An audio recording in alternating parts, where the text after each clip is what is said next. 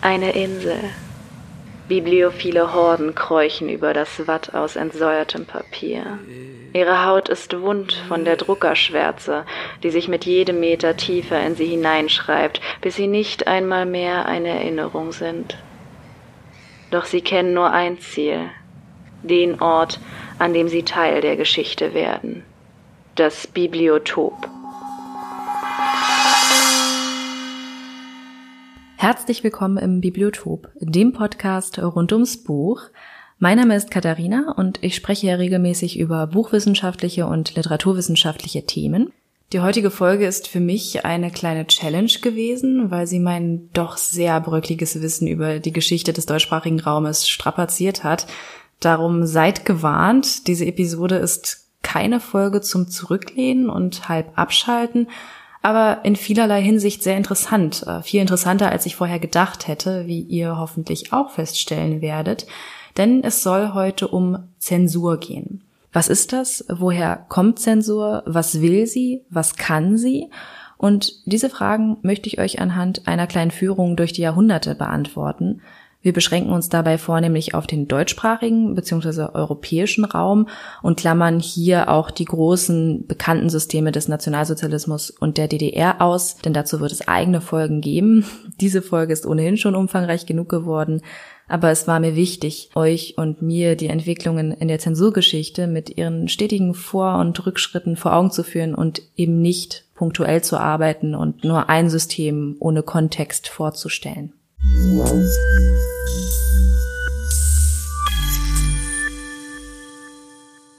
Die Geschichte der Zensur ist wohl so alt wie die Menschheit selbst. Sobald eine Obrigkeit über andere Menschen herrscht, werden Zensurmaßnahmen zu einem Thema, denn sie sind und waren immer ein Herrschaftsinstrument.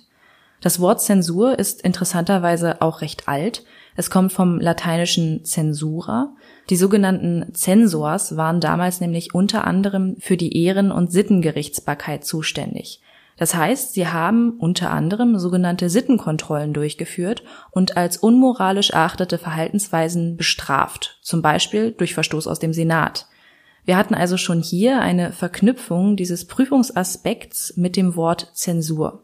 Doch was genau verstehen wir denn jetzt darunter? Wie weit wird Zensur gefasst? Ich zitiere aus Bodo Plachters Band Zensur.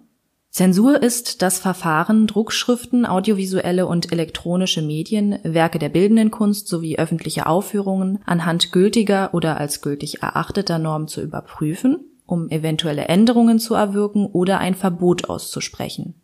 Das wäre die eng gefasste Definition, die sich explizit auf Medien bezieht, aber zum Beispiel in der Soziologie fasst man den Begriff weiter auf die Kontrolle jeglicher Kommunikation in einer Gesellschaft als Mittel der sozialen Kontrolle um eben Meinungen zu unterdrücken, die das System nicht stützen.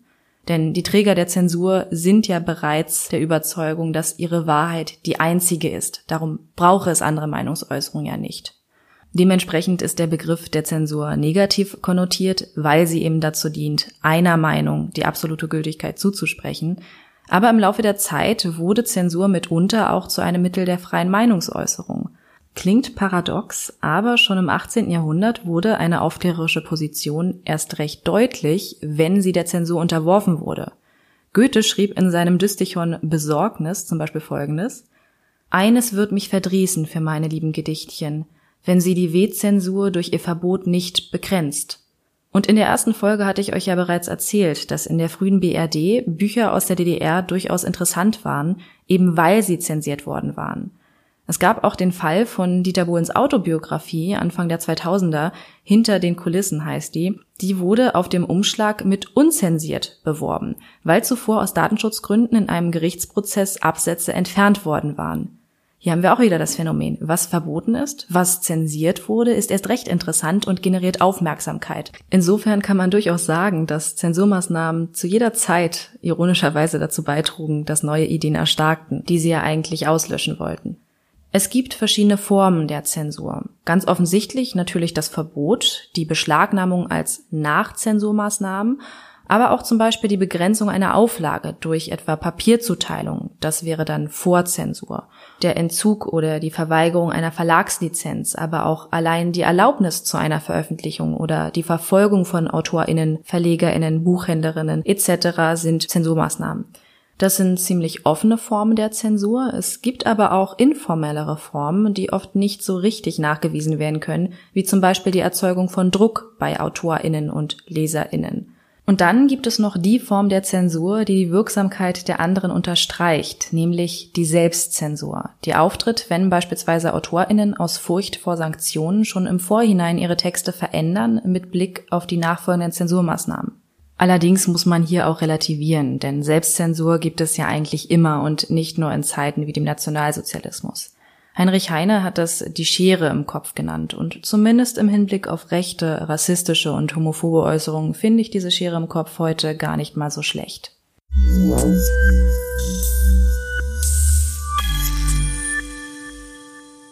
»44 vor Christus in Rom. Caesar wird ermordet und Octavian übernimmt die Macht. Augustus Politik wird zum Spagat zwischen Alleinherrschaft und Republik. Noch im Jahr seines Machtantritts verbietet er die frühen Schriften seines Vorgängers. Im Laufe der Jahre wird manch ein Dichter aus Rom verbannt, etwa Ovid, wobei hier der Grund nicht unbedingt in seinen literarischen Ergüssen zu finden ist, da er Augustus Politik darin eigentlich bejahte. Aber zum Beispiel die Schriften des Historikers Titus Labienus werden verbrannt, weil sie nicht dem Bild entsprechen, das man verbreiten will. Ab dem 12. Jahrhundert obliegt dem Kaiser die alleinige Entscheidungsgewalt über religiöse Angelegenheiten, und er ordnet sogleich die Verbrennung tausender Orakelbücher und Weissagungen an. Doch das Volk fand andere Wege der Weissagung, indem man auf seine Frage die Antwort in zufälligen Textstellen Homers und Vergils suchte, denn Augustus sanktionierte ja beide Dichter und konnte dagegen nichts einwenden. Doch bei einfachen Orakelbüchern blieb es nicht. Der Kaiser beschlagnahmte außerdem die heiligen sibyllinischen Bücher aus dem Jupitertempel, die enthielten eine Reihe an Orakelsprüchen, die bei staatlichen Krisen herangezogen wurden. Augustus behielt sie für sich selbst und löschte mit hoher Wahrscheinlichkeit bestimmte Passagen aus. Das und die Tatsache, dass er allein religiöse Fragen interpretieren durfte, sicherte seine Herrschaft. Werner Fuld schlägt hier den passenden Bogen zu Orwells 1984, denn dort heißt es, wer die Vergangenheit kontrolliert, der kontrolliert die Zukunft. Wer die Gegenwart kontrolliert, der kontrolliert die Vergangenheit. Und so installierte Augustus eine Reihe von staatlichen Wahrsagern, deren Weissagungen politisch-ideologisch manipuliert waren und die Menschen unter anderem kriegsbereit stimmen sollten. Augustus Nachfolger Tiberius ging sogar noch einige Schritte weiter und installierte ein strenges Überwachungssystem mit inoffiziellen Mitarbeitern und stellte systemkritische Äußerungen unter Hochverrat. Es folgten Bücher bzw. Handschriftenverbrennungen, aber auch Zerreißen, ins Wasser werfen, die teilweise Zensierung von Schriften durch das Entfernen oder Ersetzen bestimmter Textstellen war üblich. Unter Tiberius gab es Verfolgungen, Durchsuchungen von Schreibstätten, Buchhandlungen bzw. Orten, an denen man Schriften erwerben konnte, und Privathaushalten. Aber auch hier konnte das Unerwünschte nicht gänzlich ausgemerzt werden, denn zum Beispiel die Werke des Geschichtsschreibers Titus Labienus, der ja schon bei Augustus im Fadenkreuz gestanden hatte und nun zum Suizid verurteilt wurde, wurden auswendig gelernt und wieder festgehalten. Das Römische Reich war bekanntermaßen ein Hort des Wissens. Es gab zahlreiche öffentliche, in der Spätantike auch christliche Bibliotheken, doch im vierten Jahrhundert nach Christus war damit weitgehend Schluss. Rom hatte weniger als 29 Bibliotheken, kaum Schulen und damit verhältnismäßig zu seinen Ursprüngen sehr wenig Bücher bzw. Schriften. Was war passiert? Mit dem Siegeszug des Christentums und ersten christlichen Kaisern geriet die Wissenschaft zusehends in Verruf, denn Bücher, die der Allmacht Gottes widersprachen, kannten nur ein Schicksal. Ein Bischof von Alexandria gab etwa die Säuberung der großen Bibliothek in Auftrag und hinterließ eine Reihe an leeren Regalen. Da die Menschen angesichts dieser radikalen Vernichtungsaktionen im vierten Jahrhundert fürchteten, selbst mit dem Tod bestraft zu werden, übergaben sie ihre Bücher freiwillig dem Feuer. Auch die großen Schulen fielen dem Christentum zum Opfer. 529 nach Christus schloss Justitian die Akademie in Athen, weil er die Ausbreitung neuer ketzerischer Ideen Einheit gebieten wollte. Doch nicht nur das Verbrennen, sondern auch die Aufbewahrung sämtlicher verbotener Bücher in unzugänglichen Räumlichkeiten, wie zum Beispiel im päpstlichen Archiv, wurde bald üblich. Wir haben also schon im achten Jahrhundert Sekretierungsmaßnahmen, also dass Bücher unter Verschluss gehalten werden und kannte bereits ausgeklügelte Überwachungsapparate. Also musste sich ein späterer autokratischer Herrscher eigentlich nur ein Vorbild an der Antike nehmen, denn in der Methodik hat sich da bis heute ja wenig verändert. Gerade wenn ihr an die erste Folge zurückdenkt. Die Kirche bewirkte also unter anderem, denn natürlich gab es noch andere Prozesse wie die Völkerwanderung, einen Bildungsverfall. Interessanter Fakt am Rande, dieser Bildungsverfall betraf selbst die Bibel. Denn im späten 12. Jahrhundert erließ die Kirche ein Verbot gegenüber Laien, die Bibel auszulegen. Ihnen wurde die selbstständige Lektüre untersagt, denn mittlerweile gab es Übersetzungen aus dem Lateinischen. Im 13. Jahrhundert war in Toulouse allein der Besitz einer Bibel verboten, wie auch Unterhaltungen über religiöse Fragen.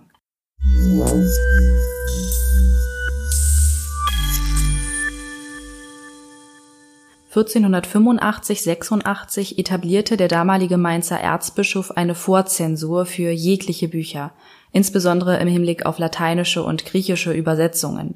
Der Papst übernahm dieses Modell bald darauf für die gesamte Kirche, so dass die Bischöfe für die in ihrem Gebiet erscheinenden Schriften verantwortlich waren 1487 forderte der Papst die Vernichtung aller nichtchristlichen Bücher. Der französische König Franz I. ging 1535 sogar so weit, dass er zwar Lesen erlaubte, jedoch jeglichen Druck unter Todesstrafe verbot, was sich jedoch offensichtlich nicht durchgesetzt hat.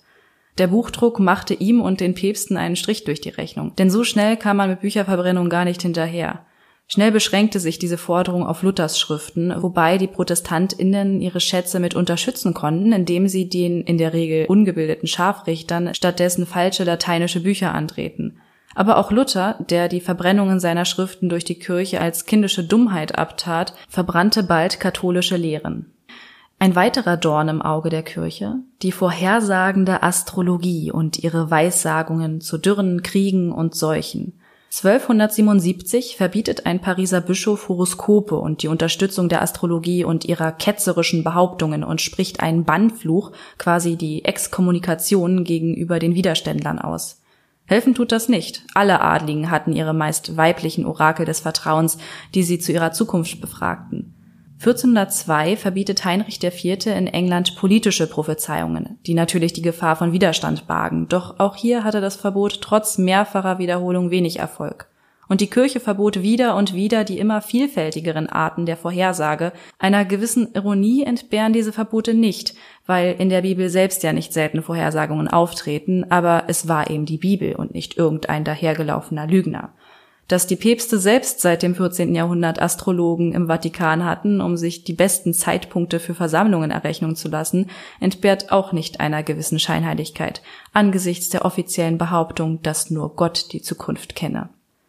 Doch nicht nur den geistlichen, sondern auch weltlichen Herrschern waren die Vorhersagen ein Dorn im Auge. Denn mit der Erfindung des Buchdrucks war der Markt für Weissagungsbücher eröffnet. In Frankreich erschienen im 16. Jahrhundert über 100 verschiedene, in England gab es 600 Almanache, die im Prinzip so waren wie die heutigen Zeitschriftenhoroskope, indem sie alles und nichts sagten. Aber natürlich gab es auch politische Vorhersagen im Sinne von Gewalt wird zum Ende einer Herrschaftsperiode führen, und so etwas führte unter anderem zu den Revolten gegen Heinrich VII. Aber auch so harmlos erscheinende Dürrevorhersagen blieben nicht ohne weitreichende Folgen, indem die Bauern ihr Korn zurückhielten und dadurch dessen Preis stark stieg, so dass sich niemand mehr leisten konnte, Korn zu kaufen und eine Hungersnot ausbrach, obwohl ja eigentlich genug da war. Aus diesem Grund mussten diese Almanache ab 1603 in England vor der Verbreitung von Gerichten geprüft, um nicht zu sagen zensiert werden. Wenn Druckereien oder Buchhandlungen dagegen verstießen, drohte die Todesstrafe. Im 17. Jahrhundert schlug sogar ein Bischof vor, nicht die Bücher, sondern die Astrologen zu verbrennen. Diese Bücherverbrennungen bzw. Bücherhinrichtungen kamen vermehrt im 18. Jahrhundert vor und wurden auf öffentlichen Plätzen mit viel Tamtam -Tam begleitet. An dieser Stelle würde ich gerne ein amtliches Protokoll für eine Verbrennung im Jahr 1758 zitieren. Nach den Trommelwirbeln von sechs Regimentstrommlern meldeten vier weltliche Richter in roten Mänteln dem Oberbürgermeister, dass die Bücher zur Verbrennung bereitstünden. Sie befanden sich in der Mitte eines von 60 Soldaten gebildeten Kreises. Der Oberbürgermeister trat nun in vollem Ornat vor die Rathaustür in die Öffnung des Kreises, um den Vorgang zu überwachen. Wiederum wurden die Trommeln geschlagen, danach das Urteil laut von dem Oberrichter verlesen und dem nachgeordneten Richter die Verbrennung befohlen. Dieser Schritt nun in die Mitte des Kreises ließ einen Scheiterhaufen anzünden und von vier Knechten die inkriminierten Schriften Lage für Lage zerreißen und ins Feuer werfen. Unter Zuschauung vieler hierbei sich versammelter Anzahl von Menschen wurden sie zu Aschen verbrannt.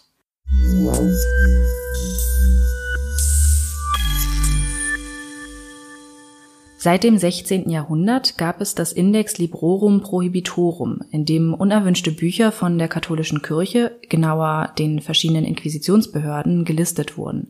Und das gab es bis 1966, damals mit 6000 Titeln. Dieser Index stützte sich auf drei Kategorien.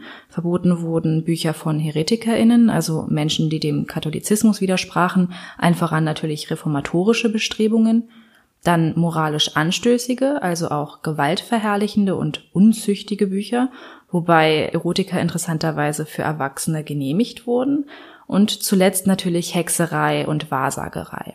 In den verschiedenen Indizes standen dann auch Namen wie Homer, Ovid, Cicero, Euklid, Aristoteles, Descartes, Kant, Heine, Sartre, Beauvoir, also ziemlich große Namen, vor allem aber theologische bzw. religiöse Werke. Man hatte anfangs die Idee, die Bücher umzuschreiben und zu säubern, allerdings erkannten die Kardinäle bald die Aussichtslosigkeit dieses Vorhabens und beließen es bei Verboten. In späteren Indizes gab es aber durchaus auch mitunter Anmerkungen, dass nur bestimmte Stellen eines Werkes sich gegen den Glauben richteten und nach Korrekturmaßnahmen der Veröffentlichung nichts im Wege stände. Ein Zensurfall, den sicherlich viele kennen, ist der von Galileo Galilei, Ihm wurde 1633 der Prozess gemacht, weil er in seinem Buch Dialogo das heliozentrische Weltbild vertrat, wonach die Erde sich um die Sonne drehte und nicht die Sonne um die Erde, was aus Sicht der Kirche schlicht Ketzerei war. Das Buch wurde verboten, er zu lebenslanger Haft verurteilt, später entkam er dann in Hausarrest, Interessant an diesem Fall ist, wie die Kirche ihn verbreitete. Der Papst ließ das Urteil als Warnung an alle Mathematiker und Philosophen europaweit verlesen und hielt so zur Selbstzensur an. Interessant ist, dass jeder als Denunziantin Bücher bei der Kirche anzeigen konnte. Allerdings nur, wenn die ins Französische, Lateinische oder Italienische übersetzt worden waren. Denn nur das konnten die Kardinäle lesen. Deshalb sind nur wenige deutsche Titel auf der Liste gewesen. Zumindest anfangs. Denn Heinrich Heine hat 1827 ein legendäres Kapitel in seiner Prosasammlung Reisebilder veröffentlicht. Wer es nicht kennt, stellt euch eine Seite vor. Oben steht als Überschrift Kapitel 12 und als Text die deutschen Zensoren, dann ganz viele Zensurstriche, also waagerechte Striche und schließlich Dummköpfe. Das Ganze wurde in Deutschland vielerorts natürlich sofort verboten, aber führte dann nach seiner Übersetzung ins Französische dazu, dass Heine auf dem Index der Kirche landete. Für die Indexkongregation war es natürlich ärgerlich, dass sie deutsche Werke nicht lesen konnten, deshalb baten sie den Papst darum, einfach alles zu verbieten, was jährlich auf der Frankfurter Messe vorgestellt wurde, weil im evangelisch verseuchten Deutschland ja ohnehin nur Schund produziert wurde, aber der Papst lehnte die Bitte ab. Im Gegensatz zu den straffen kirchlichen Zensurmaßnahmen wurde Zensur im Staatswesen Deutschlands erst mit der Erfindung des Buchdrucks Mitte des 15. Jahrhunderts gesetzlich geregelt. Davor hatte es ja nur teure Handschriften gegeben, die in der Regel Kircheneigentum waren. Und die Kirche konnte das Ganze vor Ort bestens regulieren, denn in den Klöstern entstanden ja bekanntlich die meisten Handschriften.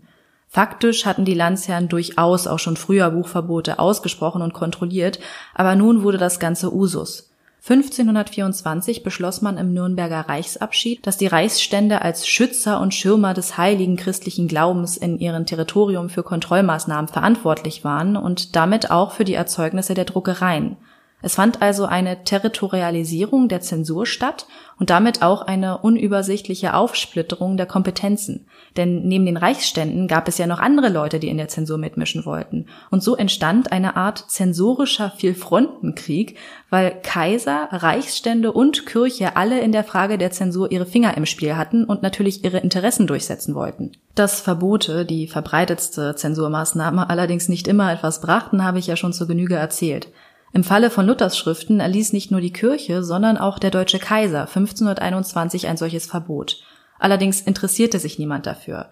In einem Bericht aus Straßburg heißt es, Luthers Bücher werden auf dem Markt an Tischen feilgehalten, während unmittelbar daneben die kaiserlichen und päpstlichen Erlässe angeschlagen sind, die den Verkauf dieser Bücher verbieten. Grund hierfür war zweifellos auch das Wohlwollen so mancher Reichsstände, die mit Luther sympathisierten und ihn sogar in Worms anhörten, weil sie nicht so einfach die kaiserlichen Verbote durchwinken wollten.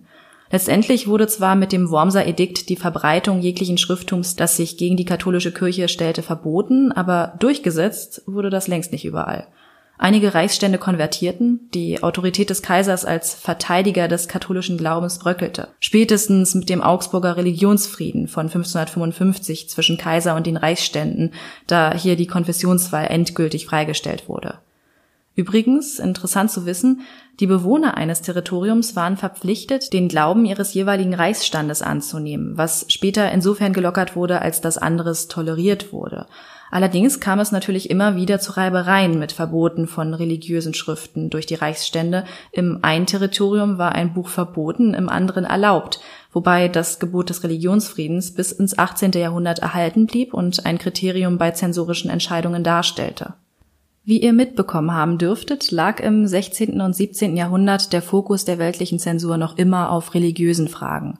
Im 17. Jahrhundert hielten langsam auch politische Gründe Einzug in die Zensur. Es gab in den größeren Städten Zensurstellen, die vor und nach Zensur ausübten. Buchdruck und Buchhandel sollte wegen der besseren Kontrollmöglichkeiten auch möglichst in den Städten stattfinden. Es gab Visitationen, unerlaubtes Publizieren stand unter Strafe. Ein Nürnberger Drucker wurde 1527 hingerichtet, weil er hetzerische Schriften der Täuferbewegung gedruckt hatte. In Tübingen wurden ein Drucker bzw. Verleger, damals ging das ja Hand in Hand, und sein Autor ins Gefängnis geworfen, weil er das Buch nicht bei der Zensurstelle vorgelegt hatte. Es ging hier einfach nur ums Prinzip, denn in dem Buch gab es keine bedenklichen Stellen. Es handelte sich hierbei um den sogenannten Tübinger Reimfaust, wen es interessiert. Man kontrollierte auch die Jahrmärkte, Bibliotheken und Wandertheater, wobei letztere eher schwer zu kontrollieren waren, weil ihr Programm sich je nach Ort unterschied und es keine schriftliche Fixierung des Programms gab. Und es gab natürlich auch Verbote, die aus anderen als politischen und geistlichen Gründen erlassen wurden etwa im Falle von Goethes Die Leiden des jungen Werther, der eine ganze Reihe an Selbstmorden zur Folge hatte. Ihr kennt sicher die Bezeichnung des Werther-Effekts. Und deshalb wurde das Buch 1775 in Sachsen und später auch Österreich, in Dänemark und Norwegen verboten. Das lenkte natürlich erst recht Aufmerksamkeit auf das Buch und es gab viele, viele illegale Nachdrucke, auch vom Verlag selbst.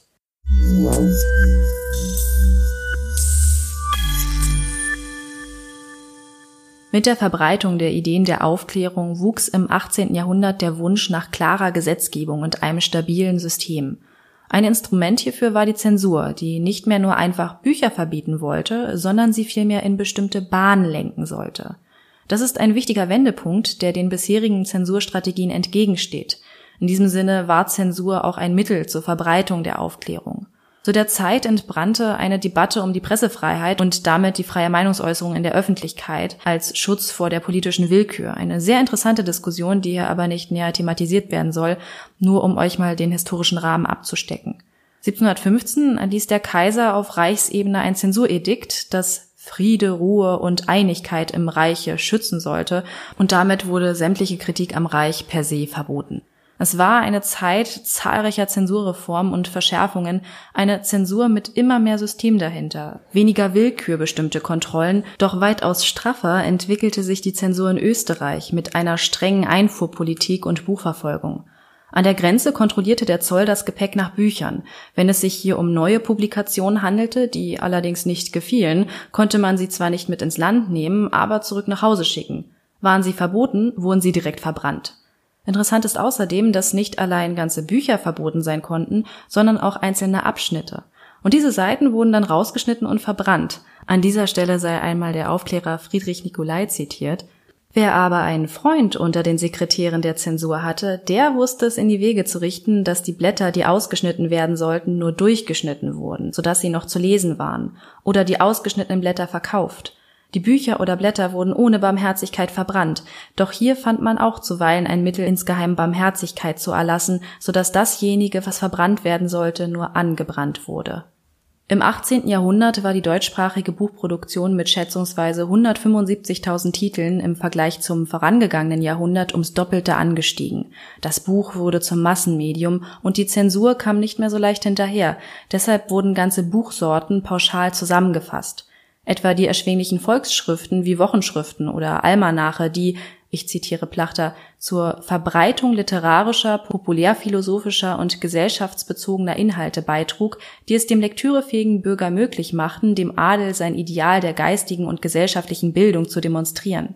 Das ergab natürlich ordentlich Konfliktpotenzial, was natürlich nicht gern gesehen wurde. Dann die französische Revolution. Ihr fielen auch eine Menge Bücher zum Opfer. Im August 1789 wurden aus Klöstern sämtliche Bücher ohne Sichtung verbrannt. Ein Jahr später folgten mit der Abschaffung der Standesprivilegien die Bibliotheken der Adligen und die königlichen Archive.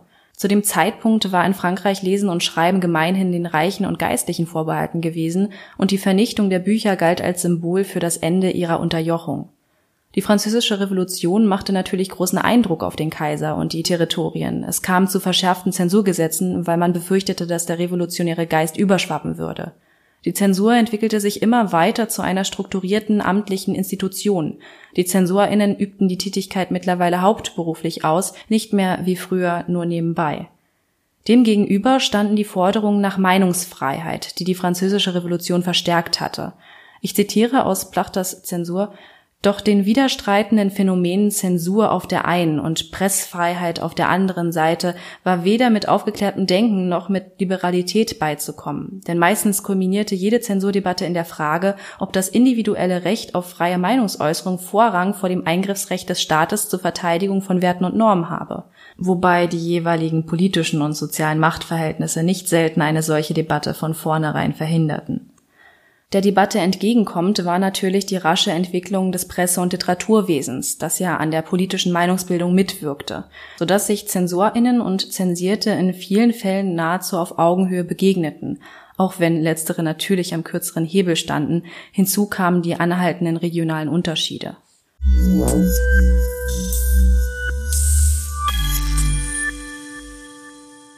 Mit dem Einmarsch Napoleons zerfiel das Heilige Römische Reich Deutscher Nation 1806 und überall, außer in Preußen und Österreich, wurde das französische Rechtssystem eingeführt, das auf Vorzensur verzichtete, aber Nachzensur, insbesondere bei politischen und religiösen Schriften vorsah. Bald unterlag Napoleon, der Deutsche Bund bildete sich, verzichtete jedoch zunächst auf einheitliche Buch- und Presseordnungen, was auch als Freikarte für die Veröffentlichung kritischer Literatur genutzt wurde. Mit den Karlsbader Beschlüssen war damit 1819 zumindest theoretisch erst einmal Schluss, indem eine zentralisierte Zensurordnung angestrebt wurde. Hierbei konnte die Pressekommission der Bundesversammlung, aber auch die Bundesversammlung selbst in die Zensurpolitik der Territorien eingreifen. Druckschriften unter 320 Seiten mussten vor Zensurmaßnahmen durchlaufen. Konfiszierungen drohten und Zensurmaßnahmen konnten ohne Begründung erfolgen. Es ist klar, dass die Beziehung zwischen ZensorInnen und Zensierten sich einmal um 180 Grad drehte. Ein Dorn im Auge waren vor allem die JungautorInnen, das sogenannte junge Deutschland, angeführt von Heinrich Heine, der sich offen gegen Adel, Kirche und die Unterdrückung durch das System aussprach. Alle Seiten entwickelten neue Strategien. AutorInnen veröffentlichten Zensururteile und nutzten die anhaltenden Möglichkeiten, in anderen Territorien zu publizieren. Und dann, nach dem Hambacher Fest, die nächste Verschärfung – Preußen stellte die Pressefreiheit, Versammlungsfreiheit und die öffentliche Meinungsäußerung endgültig unter Strafe. In Österreich war das längst normal. Dem österreichischen Zensursystem, das jetzt quasi übernommen wurde, gehörte auch ein Geheimdienst an, der über der Landespolizei stand und damit Kritiker schikanieren konnte, wie er nur wollte. Das ging von Universitätsverweisen, dem Bürgerrechtsentzug, dem Publikationsverbot hin zu Anwerbung als Denunziantin, indem man die AutorInnen und JournalistInnen vorher nahezu an den Bankrott brachte. Dann im März 1848 die Revolution. Schon am 3. März 1848 hatte die Bundesversammlung den Einzelstaaten die Aufhebung der Zensur und die Pressefreiheit freigestellt. Am 28. März nimmt das Paulskirchenparlament die Pressefreiheit als Grundrecht in die neue Verfassung des Deutschen Reiches auf. Dort heißt es, jeder Deutsche hat das Recht, durch Wort, Schrift, Druck und bildliche Darstellung seine Meinung frei zu äußern. Lange hält die Freude über diesen Fortschritt nicht an, denn umgesetzt wird das Ganze nur kurz. Schon zwei Monate nach der Verabschiedung der Reichsverfassung wird die moderne und fortschrittliche neue Rheinische Zeitung verboten. In Preußen und bald im ganzen Reich reaktiviert man die Vorzensur. VerlegerInnen müssen ihren Polizeiwachen die Manuskripte zur Prüfung vorlegen. Theateraufführungen werden verhindert. Die Zeitungen drucken, was der Staat will. Literarische bzw. politische Gegner fürchten die Verfolgung. Eine Reihe an SchriftstellerInnen und JournalistInnen flieht ins Ausland, wenn sie nicht schon wegen Majestätsbeleidigung, Gotteslästerung oder Aufreizung zur Unzucht im Gefängnis sitzen. Diese sogenannte wilhelminische Zensurpolitik dauerte bis zum Ersten Weltkrieg an. Hier übernahm dann das Militär, genauer gesagt das Kriegspresseamt, die Medienkontrolle und sorgte für Propagandamaßnahmen. Die Vorzensur wurde in diesem Zuge stark zurückgefahren, VerlegerInnen mussten lediglich Belegexemplare bei der Polizei abgeben. Nur militärische Veröffentlichungen wurden im Vorhinein kontrolliert. Es ging darum, den Kriegswillen und Burgfrieden, also die Einigkeit, die gemeinschaftliche Zielsetzung aufrechtzuerhalten und Kritik am Krieg zu bekämpfen.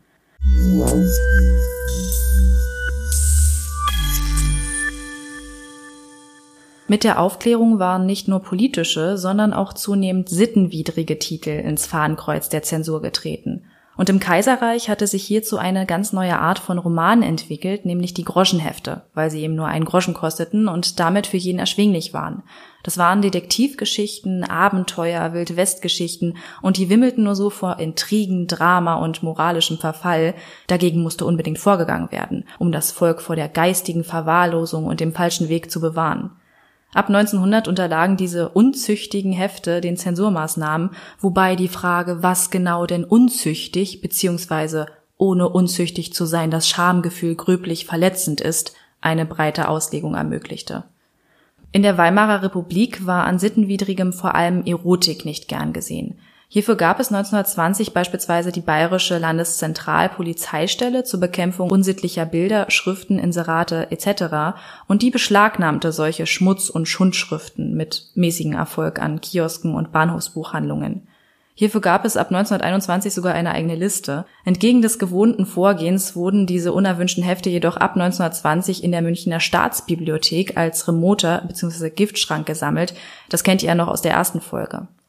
1926 folgte das Gesetz zur Bewahrung der Jugend vor Schund- und Schmutzschriften, was dann natürlich nicht nur die Jugendlichen, sondern auch die Erwachsenen betraf, die sowas lasen, weil es nicht mehr beworben werden und griffbereit sein durfte und damit ja für die potenzielle Kundschaft nicht sichtbar war.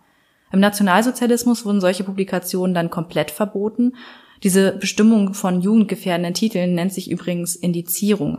Man setzt etwas auf einen Index, so etwas gibt es ja auch heute noch, aber es ist schon interessant zu sehen, dass zumindest der Vorwand des Jugendschutzes schon so alt ist. Wobei die Frage, was genau denn unzüchtig bzw. ohne unzüchtig zu sein das Schamgefühl gröblich verletzend ist, eine breite Auslegung ermöglichte. Neben Erotik blieben aber auch die bereits beschriebenen Serienhefte und die zunehmend als sittenwidrig empfundenen Theateraufführungen ein Dorn im Auge.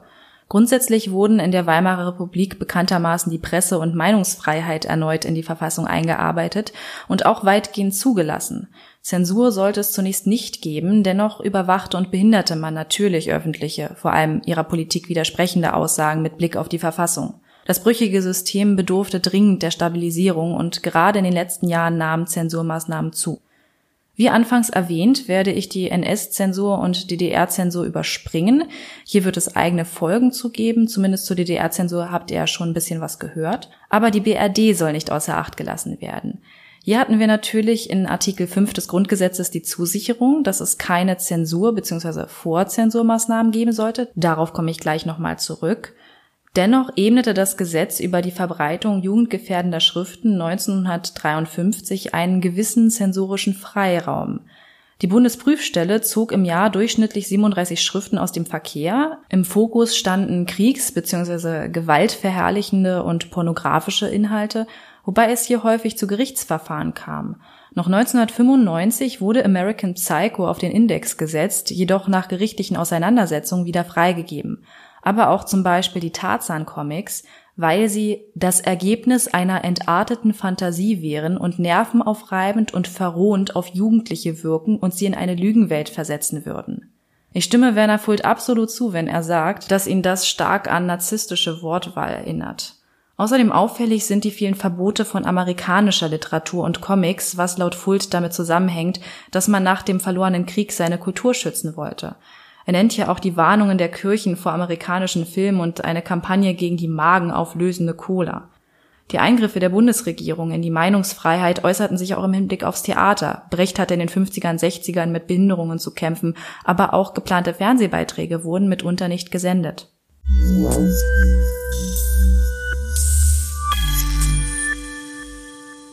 In Paragraph 5 des Grundgesetzes heißt es, jeder hat das Recht, seine Meinung in Wort, Schrift und Bild frei zu äußern und zu verbreiten und sich aus allgemein zugänglichen Quellen ungehindert zu unterrichten. Die Pressefreiheit und die Freiheit der Berichterstattung durch Rundfunk und Film werden gewährleistet, eine Zensur findet nicht statt. Was gerne mal vergessen wird, ist Absatz 2, wo das Ganze noch einmal eingeschränkt wird, denn Diese Rechte finden ihre Schranken in den Vorschriften der allgemeinen Gesetze, den gesetzlichen Bestimmungen zum Schutze der Jugend und in dem Recht der persönlichen Ehre. Es gibt also keine Vorzensur in Deutschland. Du kannst also erstmal alles äußern, aber sobald das, was du sagst, gegen die Verfassung verstößt, kann das verboten werden. Das ist etwas, was manche Leute leider immer noch nicht verstanden haben, wenn sie sich empört auf Artikel 5 berufen und krähen, sie würden in ihrer Meinungsfreiheit eingeschränkt. Ich verweise da auf Artikel 18. Wer die Freiheit der Meinungsäußerung, Klammer auf, Punkt, Klammer zu, zum Kampfe gegen die freiheitliche demokratische Grundordnung missbraucht, verwirkt diese Grundrechte. Das hat man zum Beispiel im Wahlkampf bei AfD-Kundgebungen gesehen. Da standen oft PolizistInnen neben den SprecherInnen, die darauf geachtet haben, dass das, was die da sagen, sich noch im Rahmen der freien Meinungsäußerung bewegt und eben nicht gegen andere Grundrechte verstößt. Und heute gibt es auch noch einen neuen Spieler am Tisch, nämlich das Internet, das zu zensieren sich etwa China zur Aufgabe gestellt hat. Aber auch in Deutschland fragt man sich, wie man das Recht auf freie Meinungsäußerung und das Informationsrecht mit potenziellen Zensurmaßnahmen zur Sicherung der Grundrechte im Internet in Einklang bringt. Denn dass das Internet eine einzige Kloake an verfassungsfeindlichen Kommentaren ist, das wissen wir alle. Hinzu treten neue Akteure in Form von Internetkonzernen, die selbst informelle Zensurmaßnahmen auf ihren Plattformen Facebook und Instagram und wie sie nicht alle heißen vornehmen, indem sie Algorithmen einsetzen. Auch wenn es im Jugendschutz bereits Browser gibt, die bestimmte Seiten sperren, herrscht von staatlicher Seite eine große Hilflosigkeit in dieser Angelegenheit. Zensur ist also noch heute bei uns ein Thema und keines, das man blind verteufeln kann, wie die heutige Folge hoffentlich auch gezeigt hat. In Deutschland ist die Nachzensur ein Mittel, um unsere Grundrechte zu schützen. Doch wo ist die Grenze? Um euch positiv aus dieser Folge zu entlassen, möchte ich hierzu abschließend Werner Full zitieren, der sagt, dass Zensurmaßnahmen eigentlich nie so richtig funktioniert haben und vielmehr die Aufmerksamkeit auf bestimmte Themen gelenkt haben. Hätte die Kirche etwa Prophezeiungen einfach erlaubt, dann hätten die Menschen womöglich gemerkt, dass die nie stimmten angesichts der vielen Weltuntergänge, die prophezeit wurden. Er formulierte es folgendermaßen die Machthaber aller Zeiten und Kulturen, vom gebildeten König bis zum primitiv fundamentalistischen Stammesfürsten, von Augustus bis hin zum chinesischen Parteisekretär, waren und sind noch immer unfähig zu erkennen, dass Ideen stärker sind als Gesetze. Die Geschichte der verbotenen Bücher erzählt nicht nur von der Kette der Unterdrückung, von vernichteten Werken und ermordeten Autoren, sondern sie ist auch eine Chronik der Siege des Worts über die Macht.